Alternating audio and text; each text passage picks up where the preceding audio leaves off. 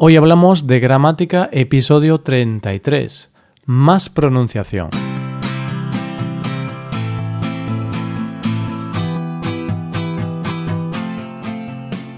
Bienvenido a Hoy Hablamos de Gramática, el podcast para aprender gramática del español cada semana. Ya lo sabes, publicamos nuestro podcast cada miércoles. Puedes escucharlo en iTunes, en Android o en nuestra página web Recuerda que en nuestra web puedes revisar la transcripción, hacer ejercicios con soluciones y disfrutar de atención personalizada por email. Estas ventajas están disponibles para los suscriptores premium. Hazte suscriptor premium en hoyhablamos.com. Buenas a todos, ¿qué tal? ¿Cómo estáis? Espero que tengáis vuestras lenguas preparadas porque hoy vamos a seguir hablando de pronunciación. La semana pasada ya hablamos de este tema, pues hoy vamos con algunos detalles más que pueden ser interesantes. Hoy hablamos de la pronunciación.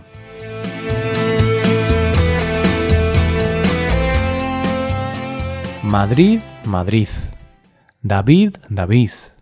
Adquirir, adquirir. ¿Cansado o cansado?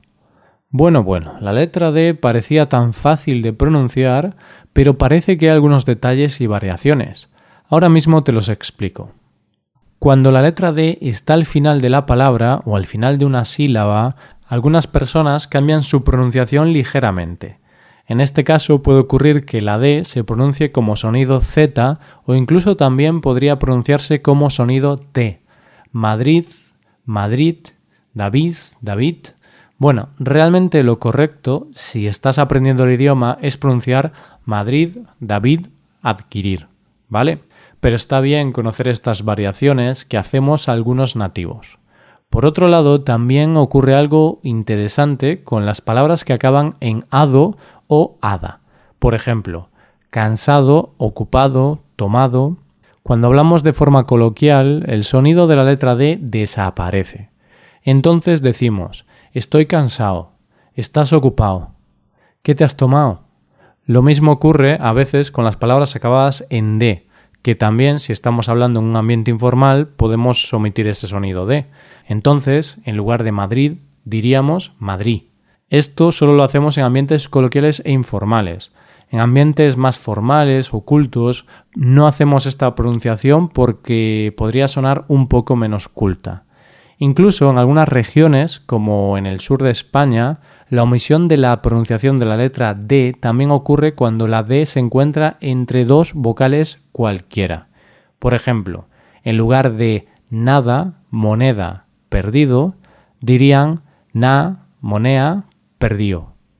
Igualmente, esto es algo que tú, como estudiante de español, no tienes que hacer.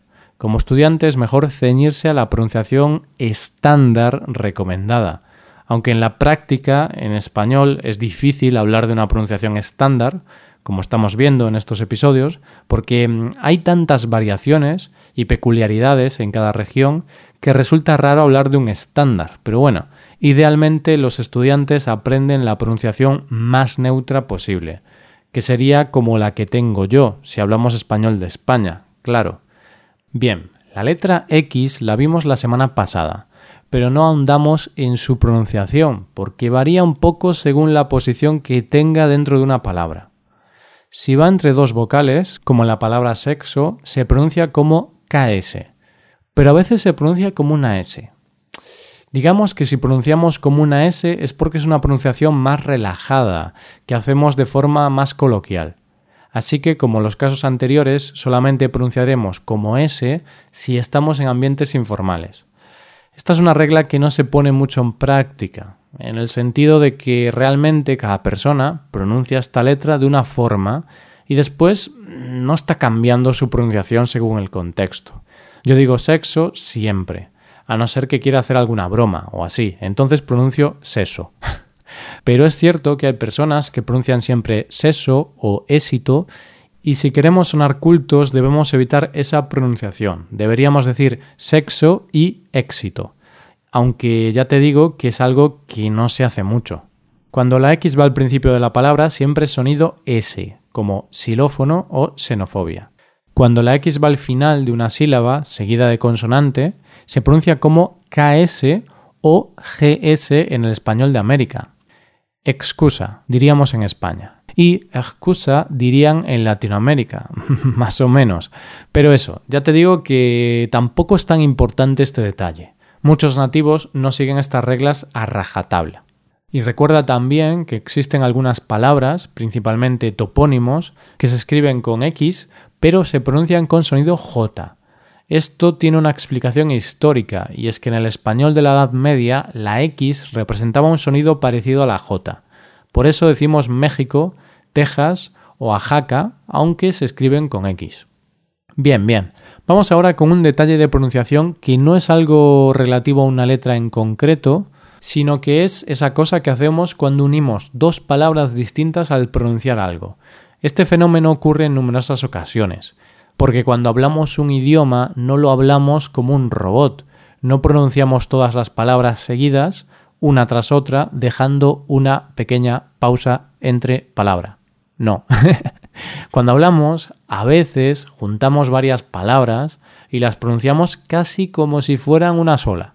De hecho, este es el truco que utilizamos los españoles para hablar tan rápido, porque ya sabes que el español es uno de los idiomas que más rápido se hablan. Pues este es nuestro secreto. Un caso en el que hacemos esto es cuando una palabra acaba en vocal y la otra también comienza en vocal. Por ejemplo, ¿qué has hecho? ¿Qué has hecho? ¿Qué has hecho? ¿Qué has hecho?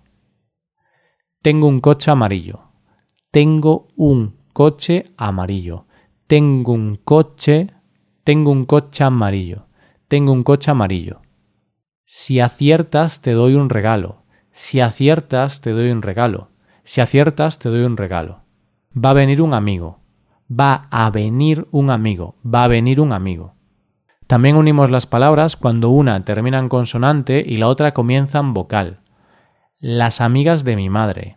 Las amigas de mi madre. Las amigas de mi madre. Por ahora no necesito nada. Por ahora, por ahora, por ahora no necesito nada. Observad la diferencia entre por qué y por ahora. Es una diferencia sutil pero que te hará sonar mucho más natural. ¿Por qué? ¿Por qué? Por ahora, por ahora. Va a venir un amigo. Va a venir un amigo. Va a venir un amigo. Va a venir un amigo. Y también tengo que comentar otro caso, cuando una palabra acaba en S y la otra comienza por R. Ahí el sonido S casi desaparece. Me gustan las redes sociales. Me gustan las redes sociales. Me gustan las redes sociales. Me gustan las redes sociales. Me gustan las redes sociales. Por último, acabo este episodio hablando de la preposición para. Una preposición que muchas veces, en lugar de pronunciar para, pronunciamos pa, como si la sílaba final no existiese. Esta pronunciación la hacemos en ambientes informales o coloquiales. Unos ejemplos son ¿Pa qué quieres eso? Me voy pa cama. ¿Para qué quieres eso? Me voy para cama. ¿Pa qué quieres eso? Me voy pa cama. ¿Pa qué? Pa cama. Y creo que por ahora esto es todo lo que vamos a ver de pronunciación.